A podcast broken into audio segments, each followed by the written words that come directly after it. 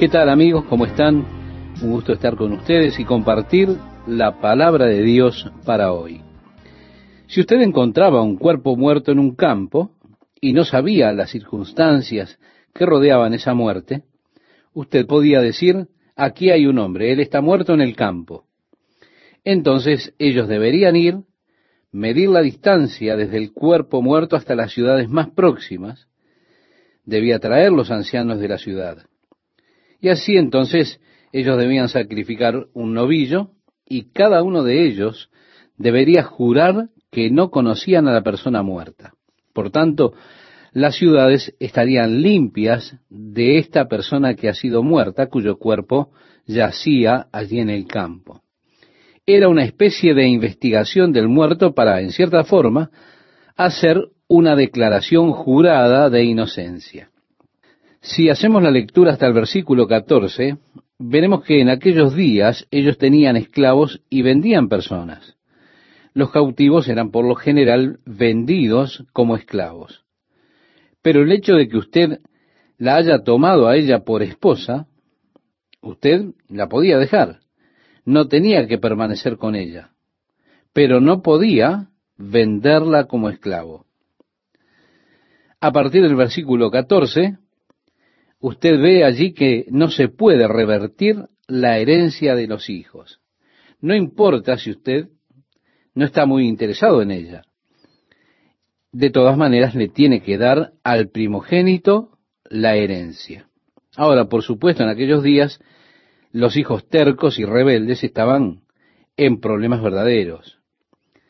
Y en el versículo 18 del capítulo 21 leemos, si alguno tuviera un hijo contumaz y rebelde, que no obedeciere a la voz de su padre ni a la voz de su madre, y habiéndole castigado no les obedeciere, entonces lo tomarán su padre y su madre y lo sacarán ante los ancianos. Bueno, dirían, yo tengo un niño terco y rebelde aquí y he hecho todo lo que debía hacer para corregirlo, pero es incorregible. Ellos entonces lo apedrearían hasta la muerte. De modo que usted podía decir, este nuestro hijo es contumaz y rebelde, no obedece a nuestra voz, es glotón, es borracho, etc. Así que la pena era ser apedreado. En el verso 22 leemos, si alguno hubiere cometido algún crimen digno de muerte y lo hiciereis morir y lo colgareis en un madero, no dejaréis que su cuerpo pase la noche sobre el madero. Sin falta lo enterrarás el mismo día, porque maldito por Dios es el colgado, y no contaminarás tu tierra que Jehová tu Dios te da por heredad. Esto verdad que resulta interesante. Cualquier hombre que fuese colgado en un madero era maldito por Dios. El apóstol Pablo nos dice que Cristo se volvió maldición por nosotros, porque escrito está maldito el que es colgado de un madero. Sí, el apóstol se estaba refiriendo a este versículo en particular aquí en Deuteronomios. Pero mostrando que Cristo se volvió maldición por nosotros al tomar nuestros pecados sobre él mismo, cuando fue colgado allí en el madero, él tomó la maldición de Dios. Él llevó la maldición de Dios sobre el pecado. Cuando Adán pecó, el pecado de Adán trajo la maldición de Dios sobre el hombre, sobre la mujer y sobre la tierra misma. Dios le dijo a Adán que él sería maldito que la tierra ya no le daría fruto para él, sino que con el sudor de su frente ganaría su pan, y la tierra produciría espinas y cardos. Cosechar sus cultivos no habría de ser fácil. Él dijo, ustedes tendrán que hacerlo con el sudor de su frente. Simplemente vayan y hagan lo que sea que quieran y disfrútenlo. Pero ahora la maldición le trajo a Adán espinas y cardos. Le trajo una ardua labor que un hombre a duras penas puede llevar sobre la tierra. Para la mujer, vino el dolor de la maternidad. Los trabajos de parto y demás componían la maldición que Dios estableció sobre la mujer. Para la tierra la maldición era traer espinas y cardos. Por tanto, tenemos allí una triple maldición sobre el hombre, sobre la mujer y sobre la tierra misma. Por supuesto, la cuarta fue sobre la serpiente. Ella andaría sobre el polvo de la tierra, sobre su vientre y demás. Ahora, Cristo nos ha redimido de la maldición de la ley, habiéndose hecho maldición por nosotros. Porque escrito está, maldito es el que es colgado sobre un madero. Así que verá, la ley de hecho nos trajo maldición. Hombre, si hubieses estado viviendo bajo esta ley, hubieses sido apedreado. Sí, la ley me condena a morir, pero Cristo me ha redimido de la maldición de la ley porque Él se volvió maldición por mí. Él llevó la maldición por mí. Reiteramos, está escrito, maldito todo aquel que es colgado sobre el madero. Él siendo crucificado allí, estando sobre la cruz, allí mismo, Él llevó la maldición de Dios. Es interesante cuando los soldados romanos le hicieron una corona para Jesucristo, ¿qué clase de corona hicieron? Fue una corona de espinas. Ahora, ¿de dónde vinieron las espinas? Provienen de la maldición de Dios sobre la tierra. Así que la corona que le pusieron a Jesús sobre su frente fue realmente un signo de la maldición de Dios en contra de la tierra a causa del pecado. Realmente la corona de espinas fue una corona que era de su talla porque él vino a llevar la maldición de Dios contra el pecado. Luego, colgado sobre el madero y redimiéndole a usted de la maldición de la ley. Bien, en el capítulo 22, en aquellos días, castigaban a las personas también por no involucrarse. Y así tenemos hasta el versículo 3 de este capítulo, si usted quiere leerlo después. En otras palabras, podemos decir, si usted encontraba algo que estaba perdido, debe buscar para restaurárselo a su propio dueño. Usted no debía esconderlo para usted mismo. El verso 4 dice, si vieres el asno de tu hermano o su buey caído en el camino, no te apartarás de él, le ayudarás a levantarlo. También dice, no vestirá la mujer traje de hombre, ni el hombre vestirá ropa de mujer, porque abominación es a Jehová tu Dios cualquiera que esto hace. Mire, estimado oyente, estamos viviendo en una época donde los hombres están insatisfechos con ser hombres y están haciéndose operaciones para convertirse en mujeres. Tenemos otros hombres que no están satisfechos tampoco con ser hombres, que se visten, se maquillan y se ponen toda esa clase de basura y en ocasiones desearía que estuviéramos viviendo bajo el Antiguo Testamento, porque estas cosas eran una abominación para Dios. Ahora ellos dicen, no, pero ¿qué hay en cuanto a usar traje de pantalones, el que usan las mujeres o algo así? Déjeme decirle algo. Nunca uso un traje con pantalones que usan las mujeres. No considero eso como vestimenta de hombres, en lo absoluto. Pero la idea detrás de esto es, usted ya sabe es que usted pretende ser alguien del sexo opuesto. Y eso es lo que está ocurriendo. Es lo que él está tratando aquí. Mujeres que tratan de ser hombres y hombres que tratan de ser mujeres. Es interesante si usted ve un nido de pájaros y uno de ellos está allí sentado sobre sus huevos, o lo que sea, usted no lo debe molestar. Si hay pájaros pequeños, usted quiere tomar los pequeños, los pájaros jóvenes, no debe tomar también la madre. No debe perturbar a la madre que está sentada sobre su nido a menos que los pájaros ya sean lo suficientemente grandes para volar por sí mismos. Usted quiere esos pájaros pequeños, pero puede tomarlos y no puede llevar a la madre también con ellos. Tiene que dejarla ir libremente. A partir del verso 8 nos dice, cuando edifiques casa nueva, harás pretil a tu terrado para que no eches culpa de sangre sobre tu casa, si de él cayere alguno. No sembrarás tu viña con semillas diversas, no sea que se pierda todo, tanto la semilla que sembraste como el fruto de la viña. Y así da una serie de consejos hasta el versículo 16. Bien, en aquellos días, cuando usted tenía una ceremonia de casamiento, usted tenía que cumplir con los ritos nupciales. De hecho, usted tomaría un paño y se lo entregaría a sus padres, probando que su mujer era virgen cuando se unieron. Ellos guardaban eso. ¿Por qué? Porque luego si el sujeto con el que la joven se había casado se volviese un desgraciado y dijese, no, ella no era virgen cuando yo me casé con ella. O esa clase de cosas. Y entonces así comenzaba a diseminar historias malas en cuanto a ellas. Los padres tenían la posibilidad de traer las pruebas de la virginidad de su hija en el momento del casamiento. Ellos las extenderían delante de los ancianos y el sujeto sería hallado como mentiroso. Entonces tendría que pagarle a su padre unos cien shekels de plata por haber difamado el nombre de una virgen de Israel.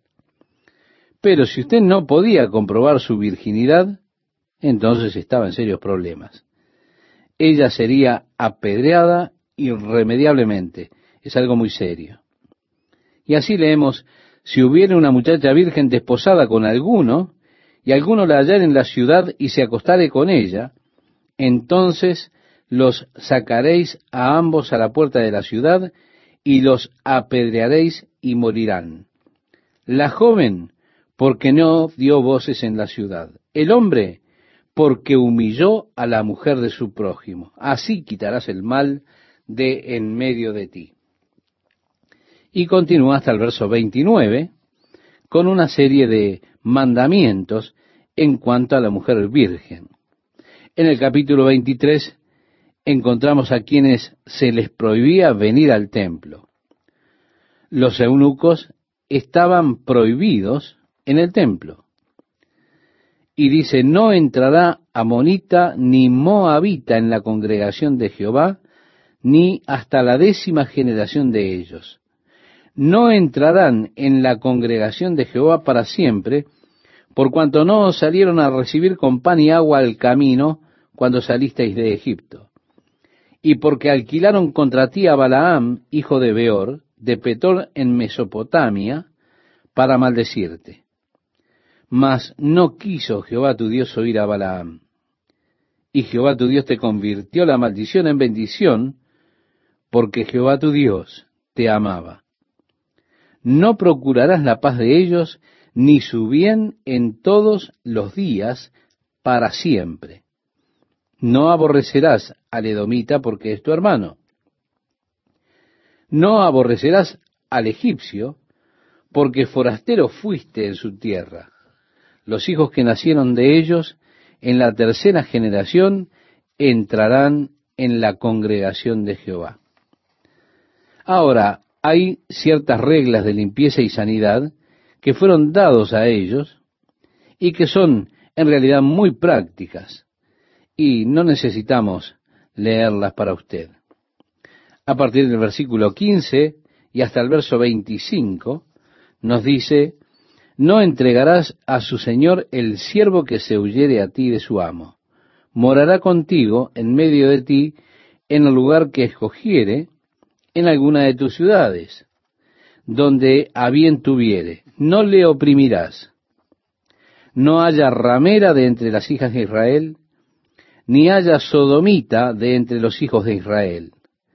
No traerán la paga de una ramera ni el precio de un perro, a la casa de Jehová tu Dios por ningún voto, porque abominación es a Jehová tu Dios tanto lo uno como lo otro. No exigirás de tu hermano interés de dinero, ni interés de comestibles, ni de cosa alguna de que se suele exigir interés. Del extraño podrás exigir interés, mas de tu hermano no lo exigirás, para que te bendiga Jehová tu Dios en toda obra de tus manos en la tierra a donde vas para tomar posesión de ella. Cuando haces voto a Jehová tu Dios, no tardes en pagarlo, porque ciertamente lo demandará Jehová tu Dios de ti, y sería pecado en ti. Mas, cuando te abstengas de prometer, no habrá en ti pecado. Pero lo que hubiere salido de tus labios, lo guardarás y lo cumplirás, conforme lo prometiste a Jehová tu Dios, pagando la ofrenda voluntaria que prometiste con tu boca. Y así continúa hasta el versículo 25 de este capítulo 23 con esta serie de consejos. Y ahora, en otras palabras, lo que usted puede sacar con su mano está aquí expresado, pero no le está permitido tomar una hoz para la mies de él. A continuación tenemos este pasaje del capítulo 24, versículo 1 que nos dice, Cuando alguno tomare mujer y se casare con ella, si no le agradare por haber hallado en ella alguna cosa indecente, le escribirá carta de divorcio y se la entregará en su mano y la despedirá de su casa. Así es la ley del divorcio. Hay quienes dicen, bueno, él descubrió que ella no era virgen. No, no es porque haya sido tratado en las leyes anteriores esto. Así que no es el que se casa con ella y luego averigua que ella no es virgen. Eso fue la gran discusión entre los judíos. Ahora, ¿qué es todo lo que constituía una impureza? Una escuela de los rabinos decía, bueno, si ella no era una virgen, allí podemos hablar de impureza. Pero no podía ser así, porque Dios ha tratado eso bajo otras leyes. Así parece que deja abierto lo que constituye una impureza y esto es aparentemente un asunto abierto para ellos. Pero ellos se volvieron extremadamente liberales en esta interpretación de este asunto. En una de las escuelas de rabinos, ellos enseñaban que, por ejemplo, si ella no preparaba los huevos de manera que le agradasen al esposo para el desayuno, bueno, eso era una impureza y por eso usted podía darle a ella una carta de divorcio. Por supuesto, en aquellos días los divorcios entonces eran bastante fáciles. Todo lo que usted hacía era escribir, me divorcio de ti. Y usted le daba esa carta a ella y listo. Ahora Jesús fue desafiado sobre este mismo asunto. El desafío fue, ¿qué cosa constituye una inmundicia? Ellos vinieron a Jesús un día con una pregunta tramposa. Y era una pregunta que establecía una situación definitiva. Le dijeron a Jesús, ¿puede un hombre despedir a su mujer por cualquier causa? En la ley de Moisés, si él la encontraba impura, él le podía dar una carta de divorcio. Pero ellos sabían que Jesús estaba enseñando un código más estricto. Así que vinieron a él con esta trampa, con esta tramposa pregunta. ¿Puede un hombre despedir a su mujer por cualquier causa? Jesús dijo, si un hombre despide a su mujer y se casa con otra, excepto que sea por fornicación, él la hace cometer adulterio y cualquiera que se case con ella comete adulterio. Ah. Ellos dijeron, ha caído justito en la trampa. Esto es justo lo que ellos estaban esperando que él respondiera. Así que volvieron a él y le dijeron, ¿cómo es luego que Moisés le permitió dar una carta de divorcio? Ellos pensaron que lo tenían atrapado. ¿Eh? Le tenemos ahora porque es reconocido que Dios fue quien le dio la ley a Moisés. Sin desafíos, sin preguntas acerca de esto, Jesús está ahora en un conflicto con lo que Dios declaró. Porque Dios le dijo a Moisés, denle carta de divorcio. Y la ley del divorcio fue establecida por Dios a través de Moisés. es allí dentro de su ley. Está allí dentro de la ley. Y para que Jesús venga en tal manera estricta, esto lo pone en una variación en cuanto a lo que Dios estableció. Exactamente lo que ellos estaban esperando que ocurriera. Pero Jesús prosiguió diciendo, en el principio no fue así. Ahora, la ley fue añadida más tarde. La ley vino, de hecho, muchos años después. Jesús vuelve al plan inicial de Dios para las relaciones familiares. Mejor dicho, para la relación del esposo con la esposa.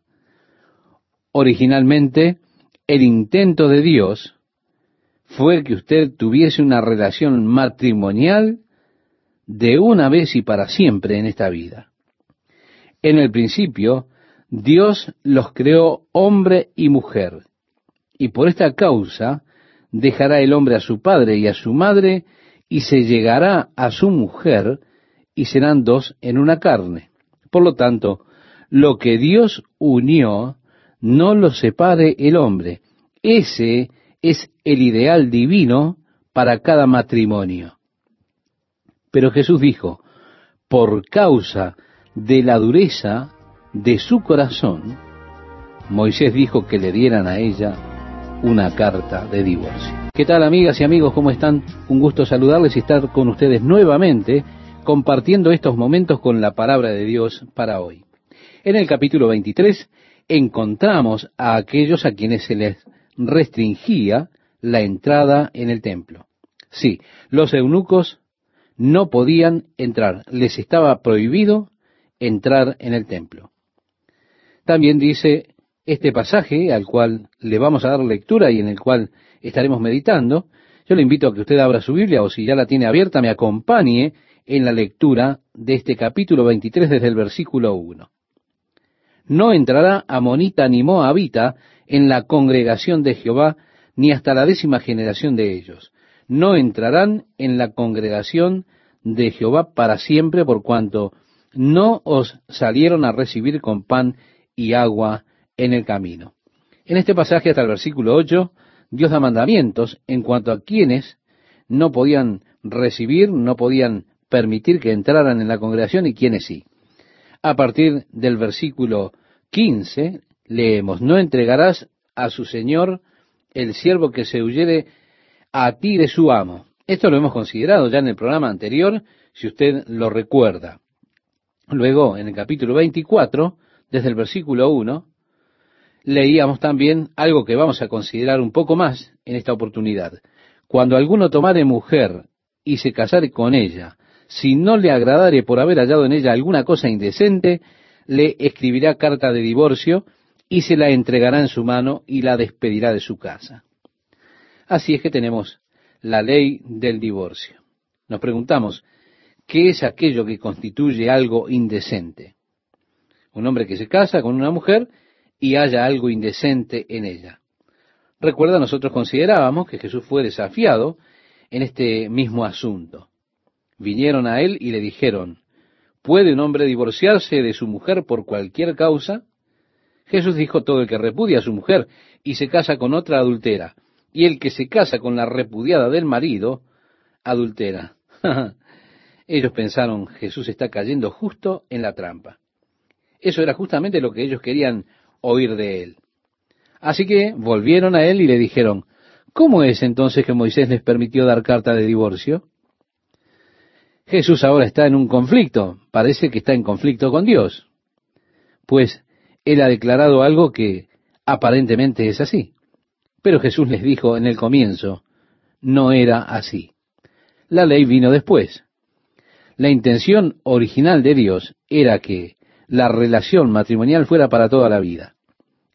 Y así leemos, en el principio Dios los hizo varón y hembra, por esta causa dejará el hombre a su madre y a su padre y se unirá a su mujer, y los dos serán una sola carne. Por lo tanto, lo que Dios unió, no lo separe el hombre. Y ese es el ideal divino para cada matrimonio. Pero Jesús agregó, por la dureza de vuestros corazones, Moisés dijo, permitan que Él le dé carta de divorcio.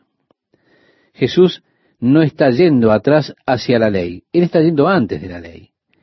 Él está yendo a la misma intención de Dios para la relación entre el hombre y la mujer, entre el marido y su esposa.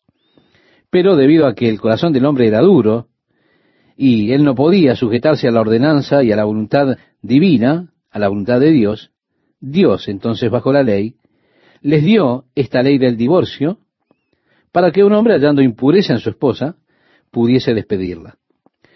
Yo creo que algunos matrimonios son un error desde el mismo comienzo. Ellos nunca debieron contraer enlace. Los jóvenes muchas veces se casan teniendo un concepto equivocado del matrimonio. Y entonces después ellos llegan a la conclusión diciendo yo estoy cansado ya de vivir en mi casa. Ya no quiero recibir más órdenes de mis padres. Así que tienen esto como un escape. El escape es me voy a casar. Quiero mi libertad. Y usted dice, ¿cuándo es que te vas a casar? Oh, me casaré en la primera oportunidad que tenga. Es así que muchas veces ellos no utilizan el buen sentido o buen juicio en sus elecciones de un compañero o una compañera para casarse. Y lo que miran es que él era atractivo. Y ¿sabe qué pasa? Él era parte de aquel equipo de fútbol famoso. Se da cuenta, yo estoy muy enamorada. Pero resulta después que el muchacho era tan rudo en la casa como lo era en la cancha de fútbol. Y él no tenía amor, ni cuidado, ni ternura. Entonces el matrimonio fue un error desde el comienzo. Él utilizaba a su esposa como un saco de arena para entrenar. Liberaba todas sus agresiones en ella, y la pobre pequeña recibió una paliza y estaba aterrorizada. Ahora, yo no creo, a pesar de esto, que Dios le diga, bueno, jovencita, cometiste un error, tú te metiste en eso. No, yo no creo que Dios diga eso. No creo que la intención de Dios haya sido que ese matrimonio fuera una experiencia aterrorizante en la cual usted viviera en constante terror. No creo que fuera esa la intención de Dios al pensar en su matrimonio. De hecho, Dios le dice a los esposos, amen a sus esposas como Cristo amó a la iglesia y se dio a sí mismo por ella. Pero hay personas que tienen un corazón tan endurecido contra el ideal de Dios sus corazones están realmente endurecidos contra Dios. Por eso ellos se hacen esposos o esposas muy mediocres. Y Dios, sabiendo que las personas no podrían alcanzar el ideal divino, o sea, que no todas las personas podrían alcanzar ese ideal, fue que Él dio una salida alternativa con la ley de divorcio que Él le dio a Moisés. Pero no, este no era el ideal de Dios para la vida de un matrimonio el mejor y primer ideal de Dios para un matrimonio es que éste fuera para toda la vida. Ahora bien, para aquellos que han cometido errores o no pueden vivir con eso, Dios ha dado esta alternativa. Le escribirá carta de divorcio. Es obvio que esto llegaría tempranamente. Si él se casa con una mujer y encuentra que ella es impura o hay impureza en ella, en otras palabras, tan pronto como usted se casara y se diera cuenta, dijera esto es un error, fue un error, entonces a usted le estaba permitido echarla con una carta de divorcio. Ahora, si ella, después que usted la despide, se casa con otro hombre, y ese hombre con el que se casó muere, y usted piensa, bueno, ella no estaba tan mal, no era tan mala, me gustaría volverla a tomar de nuevo. No, Usted ya no podía hacer eso. Usted la despreció una vez, por eso entonces no podrá tomarla de nuevo como esposa. Eso sería una abominación delante de Dios. Una ley interesante de divorcio que tenemos aquí bajo la ley que Dios les dio en ciertas condiciones. Jesús declaró, la ley fue dada por la dureza del corazón de las personas, porque el hombre no podía alcanzar el ideal divino. Cuánto mejor es si nosotros logramos el ideal divino. Pero si usted no puede manejarlo, entonces Dios ha diseñado la salida a través del divorcio por las causales que Dios estableció. A partir del versículo 5 del capítulo 24, leemos, Cuando alguno fuere recién casado, no saldrá a la guerra, ni en ninguna cosa se le ocupará. libre estará en su casa por un año para alegrar a la mujer que tomó. No tomarás en prenda la muela del molino, ni la de abajo ni la de arriba, porque sería tomar en prenda la vida del hombre. En otras palabras, la razón por la que usted no debe tomar la piedra de molino como prenda es porque ese es el sustento de esa persona. Usted utiliza su piedra de molino para moler el trigo. Si usted no tiene su piedra de molino, amigo, usted no tendrá pan. Así que no estaba permitido tomar eso como prenda por una deuda. En el versículo 7 nos dice, cuando fuere hallado alguno que hubiere hurtado a uno de sus hermanos los hijos de Israel, y le hubiere esclavizado o le hubiere vendido, morirá el tal ladrón, y quitarás el mal de en medio de ti. En cuanto a la plaga de la lepra, ten cuidado de observar diligentemente y hacer según todo lo que os enseñaren los sacerdotes levitas. Según yo les he mandado, así cuidaréis de hacer. Acuérdate de lo que hizo Jehová tu Dios a María en el camino después que salisteis de Egipto. Y ahora habla de honrar el liderazgo. Luego hay más leyes acerca de las prendas que usted puede tomar y las que no puede tomar. Usted no debía tomar, por ejemplo, la manta de un hombre como prenda, ¿por qué? Porque a la noche, si él sentía frío y empezaba a orar y a decir, oh Dios, tengo frío, y comenzar a rogar a Dios, Dios tomaría esto en su contra porque usted tiene la manta de él. Así que usted estaría en problemas con Dios porque este hombre se estaba quejando a Dios y usted es hallado culpable. Así que usted no debía hacer nada que causara a su prójimo quejas contra Dios acerca de la situación que tenía. ¿Por qué? Porque entonces Dios le habría de reclamar a usted. Si usted contrata a un hombre, usted debe pagarle al final de la jornada. No sea que él, teniendo hambre, le dijera a Dios, oh Dios, tengo tanta hambre y no me ha pagado hoy y estoy hambriento. Entonces Dios irá a usted porque usted es el culpable de que este hombre clame a Dios. ¿Se da cuenta? Son asuntos muy delicados. Ahora, a partir del versículo 16, leemos, los padres no morirán por los hijos, ni los hijos por los padres. Cada uno morirá por su pecado. No torcerás el derecho del extranjero ni del huérfano, ni tomarás en prenda la ropa de la viuda. Sí, estimado oyente, Dios cuida a los extranjeros, cuida de los huérfanos, del abatido, del marginado. Dios tiene un cuidado especial por ellos. Cuando usted cortaba la cosecha en su campo, si usted recuerda, él dijo, oh, deje un fajo en el campo, no regrese a juntarlo, solo déjelo allí, es para los pobres. Ellos podrán ir detrás de usted y recogerlo. El verso 20 dice, cuando sacudas tus olivos, no recorrerás las ramas que hayas dejado tras de ti, serán para el extranjero, para el huérfano y para la viuda. Los olivos que aún están verdes y no están listos para recoger las aceitunas, ellos las dejarán en el árbol.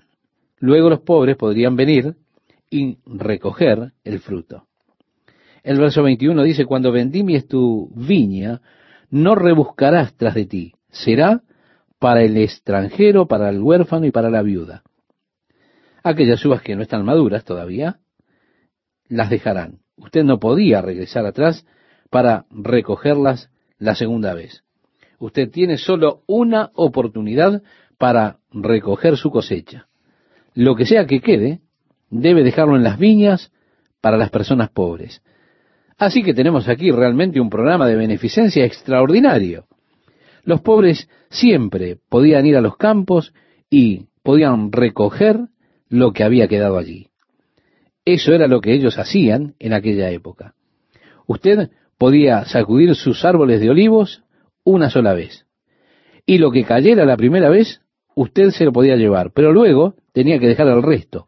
Los pobres podían sacarlo. De esa manera, los pobres podían recoger suficiente para obtener para ellos mismos. En el capítulo 25, él continúa con estas interesantes regulaciones, estos reglamentos. Si hubiere pleito entre algunos y acudieren al tribunal para que los jueces los juzguen, estos absolverán al justo y condenarán al culpable. Y si el delincuente mereciere ser azotado, entonces el juez le hará echar en tierra y le hará azotar en su presencia. Según su delito, será el número de azotes. Se podrá dar cuarenta azotes, no más. No sea que si lo hirieren con muchos azotes más que estos, se sienta tu hermano envilecido delante de tus ojos. Bien, cuarenta era el número de juicio, número de prueba. Ellos no debían poner sobre ellos o darle a ellos más de cuarenta azotes. Generalmente ellos aplicaban cuarenta azotes menos uno, es decir, treinta y nueve, porque no querían exceder la cuenta de cuarenta, así queriendo mostrar misericordia con la justicia, la sentencia era treinta y nueve azotes. Recuerda, esa fue la sentencia que impusieron a Jesús, treinta y nueve azotes. El versículo 4 dice, no pondrás bozal al buey cuando trillare. Mientras el buey estuviere trabajando, él podía comer todo el trigo que quisiera. No pondrás bozal en él. En otras palabras, déjalo comer. El verso 5 nos dice, cuando hermanos habitaren juntos y muriere alguno de ellos y no tuviere hijo, la mujer del muerto no se casará fuera con hombre extraño. Su cuñado se llegará a ella y la tomará por su mujer y hará con ella parentesco. Y el primogénito que ella diere a luz sucederá en el nombre de su hermano muerto para que el nombre de éste no sea borrado de Israel. Era una pequeña provisión para que el nombre no muriera de esta persona en Israel. Usted se casaba con una mujer, usted se moría, entonces su hermano debía casarse con ella. El primer hijo que tuviera habría de llevar su nombre para que su nombre permaneciera allí en Israel. Ahora, si su hermano no quisiera casarse con ella, entonces él debía presentarse ante los ancianos de la ciudad y debía decirles, no quiero casarme con ella. Entonces él debía quitarse un zapato y entregárselo a ella. Luego ella en devolución le escupiría en su rostro y le diría, así será hecho al varón que no quiere edificar la casa de su hermano y se le dará este nombre en Israel, la casa del descalzado. Así que usted se convertía en una clase de villano allí en Israel luego de esta experiencia. Usted sería el chico malo que no quiso cumplir con continuar el nombre de su hermano, manteniendo vivo el nombre de su hermano. En el versículo 11 dice, si algunos riñieren uno con otro, y se acercare la mujer de uno para librar a su marido de mano del que le hiere, bueno, también depende de cómo intervinieran, ¿verdad? Ellos pueden estar en grandes problemas. Y dependía mucho de cuál fuera el problema. En el verso 13 dice, no tendrás en tu bolsa pesa grande y pesa chica. Mire, esto era una práctica común. Ellos hacían todo con balanzas. Las únicas escalas que ellos tenían eran de balanzas, pero generalmente ellos llevaban dos tipos de pesas para la balanza una pesa o un tipo de pesa para cuando compraban y una, otro tipo de pesa para cuando vendían. Pero Dios prohibió esto. Usted no debía tener diferentes pesas en su bolsa, sino que debía cumplir, debía utilizar el peso estándar para cuando vendía como para cuando compraba. En lugar de tener, por supuesto, las más pesadas para cuando vendía y las más livianas para cuando compraba. Diversos pesos son realmente abominación ante el Señor. Hay un proverbio a estos efectos. Y era algo de lo que las personas eran culpables por hacerlas. Y dice así, ni tendrás en tu casa efa grande y efa pequeño. Pesa exacta y justa tendrás. Efa cabal y justo tendrás. Para que tus días sean prolongados sobre la tierra que Jehová tu Dios te da. En otras palabras, Dios quiere que usted sea honesto en su trato con los demás, sin engañarse unos a otros. Porque abominación es a Jehová tu Dios cualquiera que hace esto y cualquiera que hace injusticia, dice el verso 16. Ahora en el verso 17 leemos, acuérdate de lo que hizo Amalek contigo. Borrarás la memoria de Amalek de debajo del cielo. No lo olvides. Amalek era sucio. Lo que él hizo fue atacarlos por detrás, matando a aquellas personas que estaban cojos o enfermos, que no eran capaces de ir al ritmo del resto del grupo, eran los rezagados. Y Amalek atacó por detrás y eliminó los rezagados. Esta fue una táctica sucia que tuvo Amalek. Y ellos debían recordar lo que había hecho Amalek. Un día ellos tendrían su oportunidad de venganza y cuando lo hicieran debían eliminar a Amalek completamente. Llegó el tiempo cuando Amalek debía ser exterminado en su historia. Si usted recuerda, Samuel ordenó a Saúl ir y eliminar a Amalek completamente. Y le dijo, no dejes nada ni a nadie vivo, ni siquiera a su ganado u oveja, destruyanlo completamente. Cuando entramos nosotros en la tipología bíblica, es interesante que Amalek es un tipo de la carne de la vieja naturaleza del ser humano. El edicto de Dios para nuestra carne es eliminarla completamente, no dejar ningún remanente. En cualquier lugar que usted deja un vestigio de la carne, usted estará en serios problemas.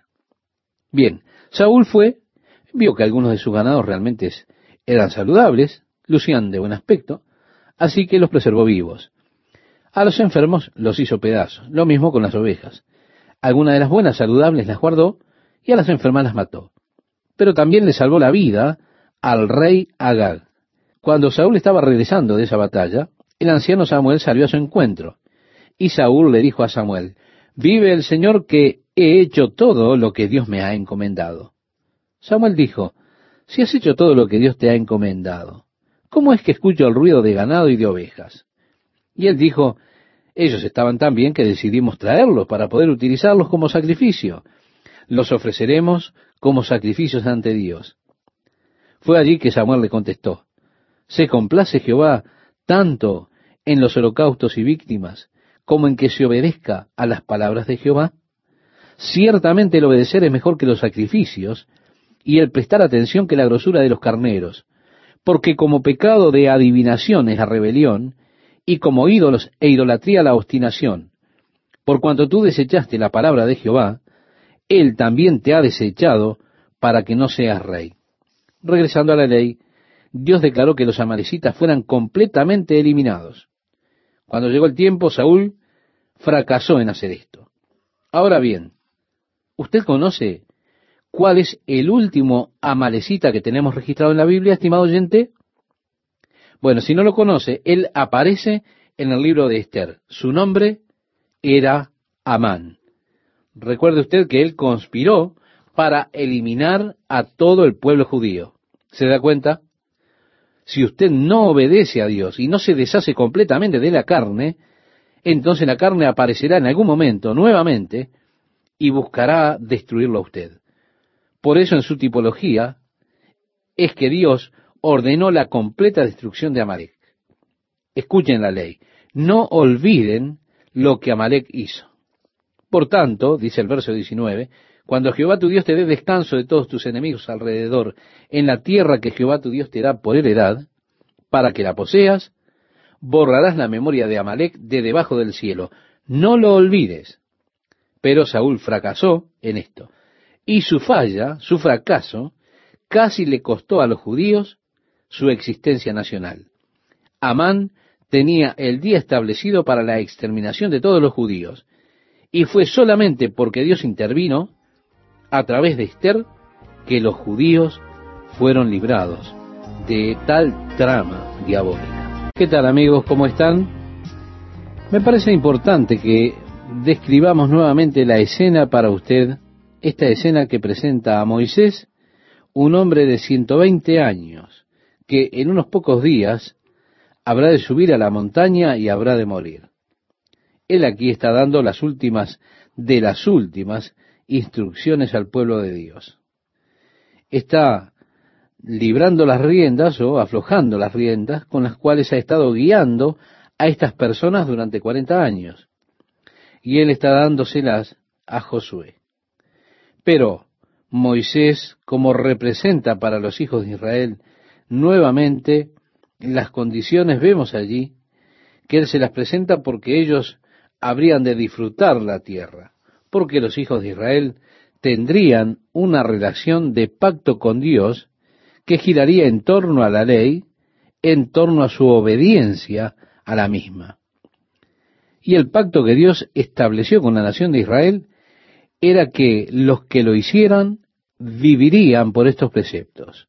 En otras palabras, era un pacto establecido en su hacer y guardar de la ley de Dios. Ahora Moisés predijo el hierro que tendrían en guardar la ley. Dios sabía que ellos no podrían guardarla. El fracaso había sido predicho con las tragedias resultantes y las maldiciones que habrían de venir sobre ellos por este fracaso. Ahora Dios ha establecido un nuevo pacto con el hombre, un pacto que no está basado sobre la ley y guardar la ley. Es así que cuando Jesús tomó la copa con sus discípulos y les dio a ellos la copa, él dijo, este es el nuevo pacto en mi sangre que es vertida en remisión de pecados. Así que, estimado oyente, el nuevo pacto de Dios, el nuevo pacto que Dios ha establecido con el hombre a través de Jesucristo, es a través de Jesucristo y a través de la obra de Jesucristo. En este nuevo pacto está mi creencia en la obra de Jesucristo, de mi parte, por la cual puedo disfrutar todas, absolutamente todas las bendiciones de Dios. Así que yo ahora experimento todas estas maravillosas cosas que Dios tiene para mí, no porque yo sea bueno, no porque he guardado perfectamente la ley de Dios, sino porque tengo ahora una nueva relación de pacto con Dios. Y esta relación es a través de Jesucristo y su obra completada, terminada. Simplemente, estimado oyente, creo en esa obra que terminó Cristo y Dios imputa a mi fe por justicia y me bendice. Ahora, si estuviera aún vivo bajo la ley, yo sería tan maldito como se volvieron los hijos de Israel. ¿Por qué? Porque la ley no pudo hacer nada justo. Esto únicamente apunta a un pacto mejor que habría de venir. Así que en Deuteronomio tenemos una representación del pacto y el establecimiento del pacto por el cual vienen a la tierra prometida. Usted obedece estas cosas y recibirá todas las bendiciones establecidas allí. Y una y otra vez usted notará la obediencia a los mandamientos, la obediencia a los estatutos, obediencia, obediencia, obediencia. Se habla de eso. Si ustedes obedecen, entonces la bendición será vuestra, será de ustedes. Ustedes serán bendecidos, bendecidos y bendecidos. Pero si ustedes desobedecen, serán malditos. Y permítame decirle, pienso que hay más maldiciones que las bendiciones que se presentan a través de la ley. Así que entramos en el capítulo 26, cuando usted recoge su cosecha, luego usted debe traerla delante del Señor. De hecho, dice, entonces tomarás de las primicias de todos los frutos que sacares de la tierra que Jehová tu Dios te da, y las pondrás en una canasta, e irás al lugar que Jehová tu Dios escogiere para hacer habitar allí su nombre. Y te presentarás al sacerdote que hubiera en aquellos días, y le dirás, declaro hoy a Jehová tu Dios que he entrado en la tierra que juró Jehová a nuestros padres que nos daría. Así que usted tenía que traer los primeros frutos de la tierra. Usted debía darlos para Dios y debía confesarlo. Estoy ahora en la tierra que Dios ha prometido. Eso era el reconocimiento de la fidelidad de Dios en guardar su promesa, porque Dios le había prometido a Abraham que él le daría esta tierra. Así que ahora ustedes ya están en la tierra. Entonces, traigan los primeros frutos para Dios y confiesen, hagan la confesión y esa confesión que hace que Dios cumpla sus promesas.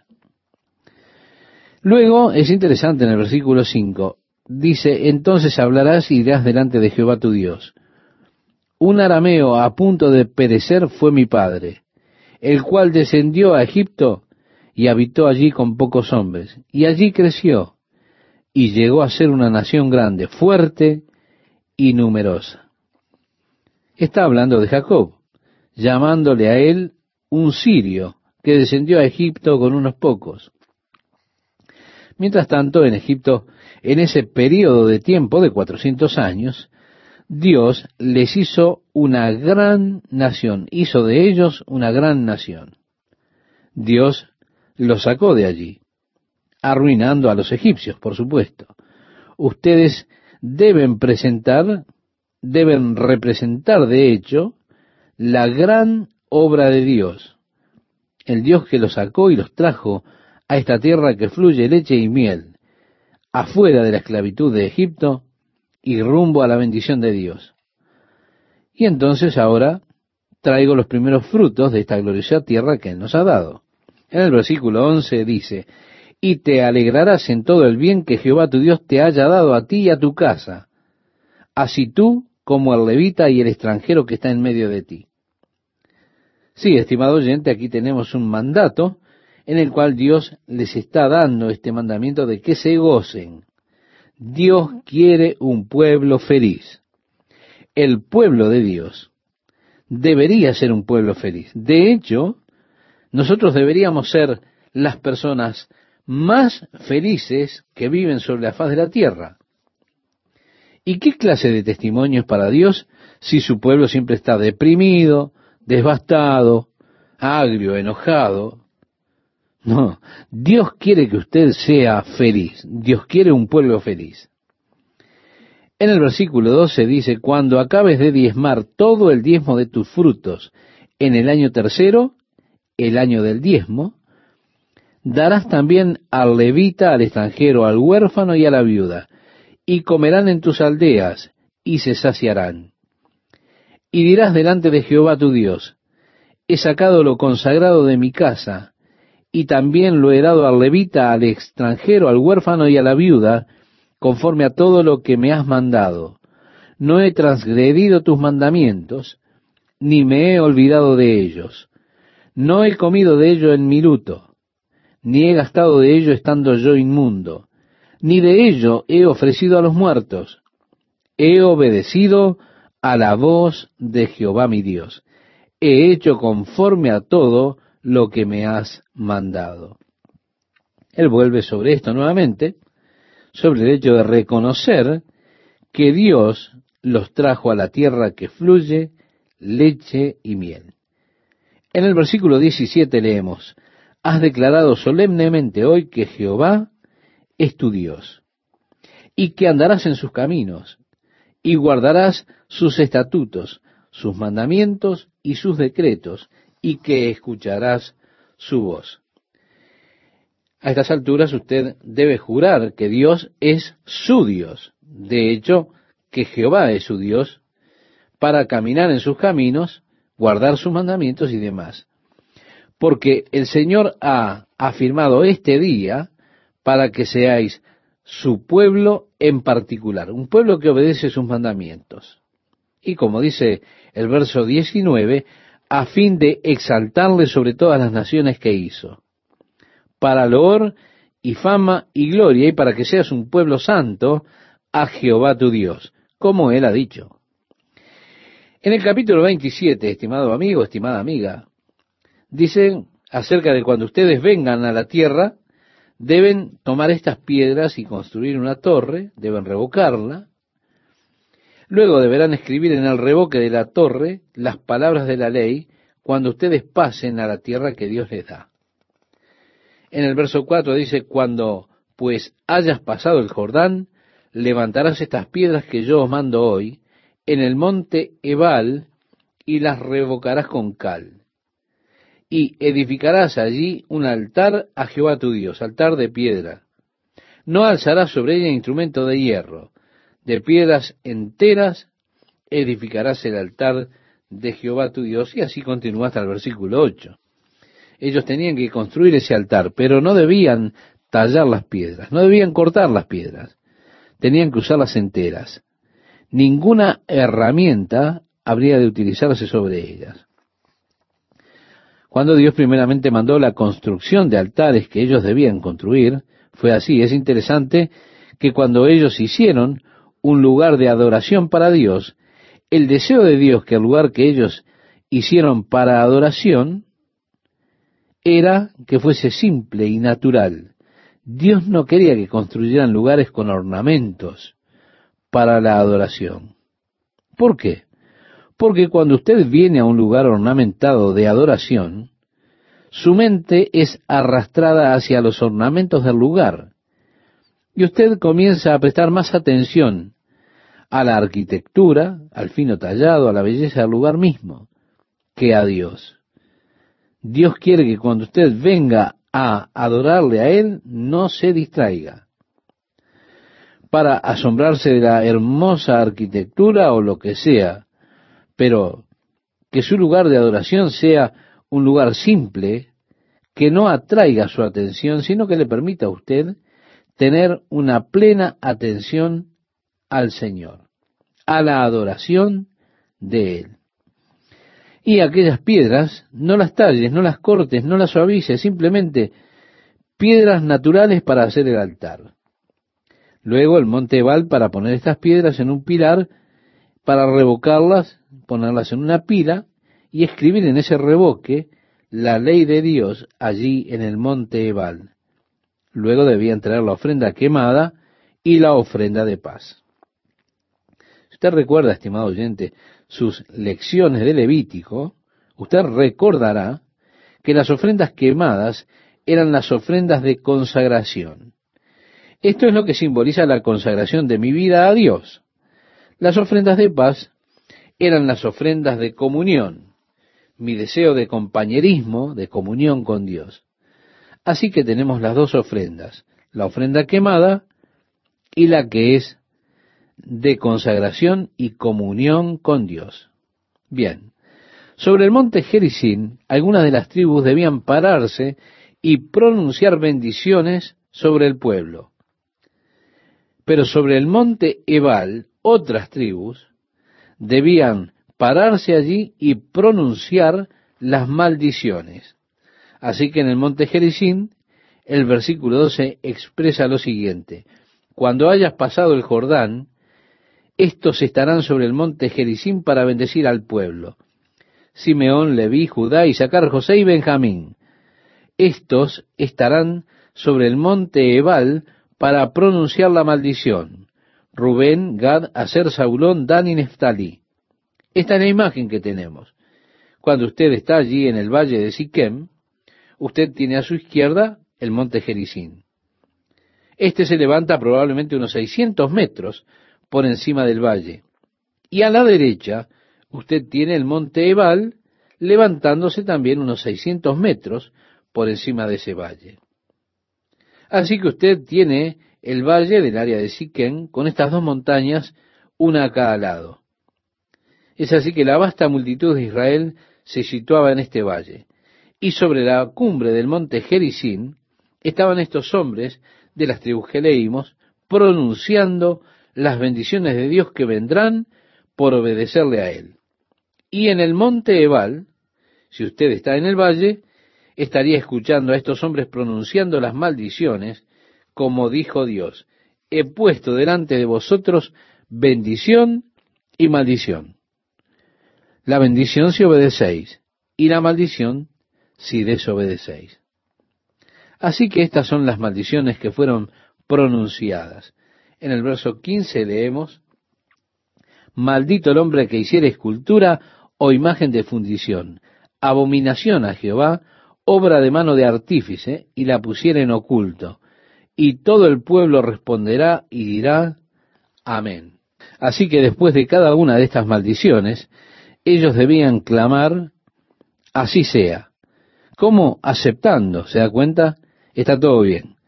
El juicio, amén. Así que tenemos las muchas maldiciones que fueron proclamadas de esta área, desde esta área, y el pueblo reconociendo la justicia de esas maldiciones. Todo eso cuando usted pasa por el recordatorio del capítulo 27. Cuando llega al capítulo 28, se encuentra con el versículo 1 que dice, acontecerá que si oyeres atentamente la voz de Jehová tu Dios, para guardar y poner por obra todos sus mandamientos que yo te prescribo hoy, también Jehová tu Dios te exaltará sobre todas las naciones de la tierra. Usted se va a encontrar con esto una y otra vez, porque esta era la condición del pacto por el cual ellos podían tener, poseer esta tierra y vivir allí. Esta era la condición para la bendición de Dios. Era la obediencia a los mandatos de Dios. A partir del versículo 2 leemos, y vendrán sobre ti todas estas bendiciones y te alcanzarán. Si oyeres la voz de Jehová tu Dios, bendito serás tú en la ciudad y bendito tú en el campo. Bendito el fruto de tu vientre, el fruto de tu tierra, el fruto de tus bestias, la cría de tus vacas y los rebaños de tus ovejas. Benditas serán tu canasta y tu arteza de amasar. Bendito serás en tu entrar y bendito en tu salir. Jehová derrotará a tus enemigos que se levantaren contra ti. Por un camino saldrán contra ti y por siete caminos huirán de delante de ti. Jehová te enviará su bendición sobre tus graneros y sobre todo aquello en que pusieres tu mano, y te bendecirá en la tierra que Jehová tu Dios te da. Te confirmará Jehová por pueblo santo suyo, como te lo ha jurado, cuando guardares los mandamientos de Jehová tu Dios y anduvieres en sus caminos. Y verán todos los pueblos de la tierra que el nombre de Jehová es invocado sobre ti y te temerán. Y te hará Jehová sobreabundar en bienes, en el fruto de tu vientre, en el fruto de tu bestia, y en el fruto de tu tierra, en el país que Jehová juró a tus padres, que te había de dar. Te abrirá Jehová su buen tesoro, el cielo, para enviar la lluvia a tu tierra en su tiempo y para bendecir toda obra de tus manos. Y prestarás a muchas naciones, y tú no pedirás prestado. Te pondrá Jehová por cabeza y no por cola, y estarás encima solamente, y no estarás debajo. Si obedecieres los mandamientos de Jehová, tu Dios, que yo te ordeno hoy para que los guardes y cumplas, y si no te apartares de todas las palabras que yo te mando hoy, ni a diestra ni a siniestra, para ir tras dioses ajenos y servirles. Nuevamente, las bendiciones que Dios les ha prometido están condicionadas, por supuesto, a la obediencia de los mandamientos de Dios y a ponerlos por obra. Pero ahora dice, pero acontecerá si no oyeres la voz de Jehová tu Dios para procurar cumplir todos sus mandamientos y sus estatutos que yo te intimo hoy, que vendrán sobre ti todas estas maldiciones y te alcanzarán. Maldito serás tú en la ciudad y maldito en el campo. Maldita tu canasta y tu arteza de amasar. Maldito el fruto de tu vientre y el fruto de tu tierra, la cría de tus vacas y los rebaños de tus ovejas maldito serás en tu entrar y maldito en tu salir. Jehová traerá sobre ti mortandad hasta que te consuma de la tierra a la cual entras para tomar posesión de ella. Jehová te herirá de tisis, de fiebre, de inflamación y de ardor, con sequía, con calamidad repentina y con añublo, y te perseguirán hasta que perezcas. Y los cielos que están sobre tu cabeza serán de bronce, y la tierra que está debajo de ti, hierro. Jehová te entregará derrotado delante de tus enemigos. Por un camino saldrás contra ellos, y por siete caminos huirás delante de ellos, y serás vejado por todos los reinos de la tierra, y tus cadáveres servirán de comida a toda ave del cielo y fiera de la tierra, y no habrá quien las espante. Jehová te herirá con la úlcera de Egipto, con tumores, con sarna y con comezón de que no pueda ser curado. Jehová te herirá con locura, ceguera y turbación de espíritu. Y palparás a mediodía como palpa el ciego en la oscuridad, y no serás prosperado en tus caminos, y no serás sino oprimido y robado todos los días, y no habrá quien te salve. Si Dios prosigue diciéndole estas maldiciones que les vendrían si se apartaban de Dios y comenzaban a servir a otros dioses, a los dioses de la tierra. Eso es lo que habría de acontecerles. Ahora, estamos tratando con una ley básica de Dios. Y es importante que nosotros lo reconozcamos. La ley de Dios está expresada en otro versículo de, de, las Escrituras que declara, la justicia engrandece a la nación, mas el pecado es afrenta de las naciones. Si una nación se estableciera como una nación justa, es decir, si una nación colocara a Dios como el centro de su vida nacional, reconociendo a Dios, sin duda, esa nación sería bendecida por Dios abundantemente. Esto, precisamente, fue lo que tuvieron en mente los padres fundadores de Estados Unidos, cuando ellos lo establecieron. Fue este el caso, y Dios así los bendijo.